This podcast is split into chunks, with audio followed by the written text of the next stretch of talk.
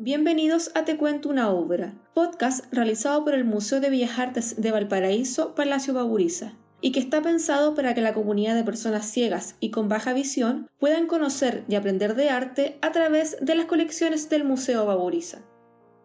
Hola, hoy te contaré una obra llamada Del Corral Ajeno, realizada por el artista español Eugenio Hermoso. Esta obra pertenece al Museo Municipal de Bellas Artes de Valparaíso. Eugenio Hermoso nació en Freguenal de la Sierra, España, en 1883. Desde su infancia trabajó en el campo al igual que sus padres, y años más tarde ingresó a la Escuela de Bellas Artes de Sevilla, para posteriormente terminar sus estudios en la Escuela Especial de Pintura y Escultura en Madrid.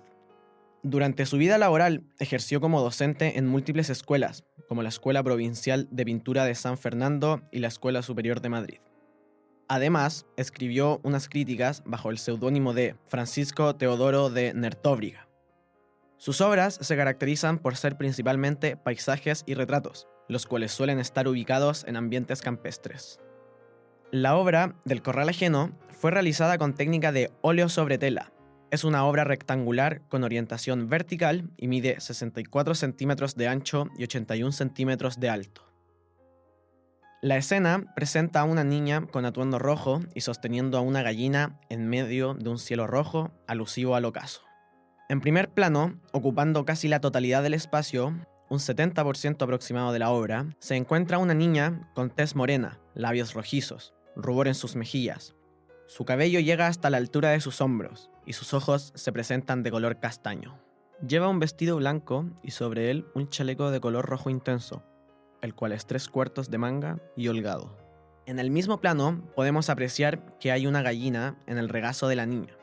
El plumaje de la gallina es degradado de color café, abarcando la parte más clara desde su cabeza, oscureciéndose hasta la cola.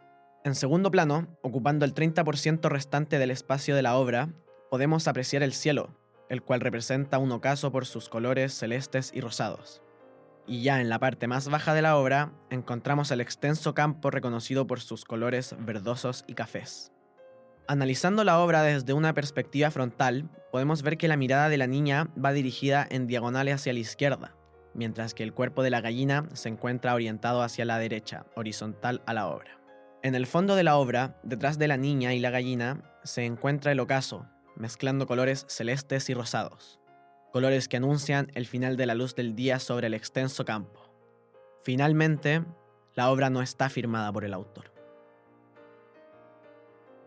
Esperamos hayan disfrutado el episodio en el podcast Te cuento una obra.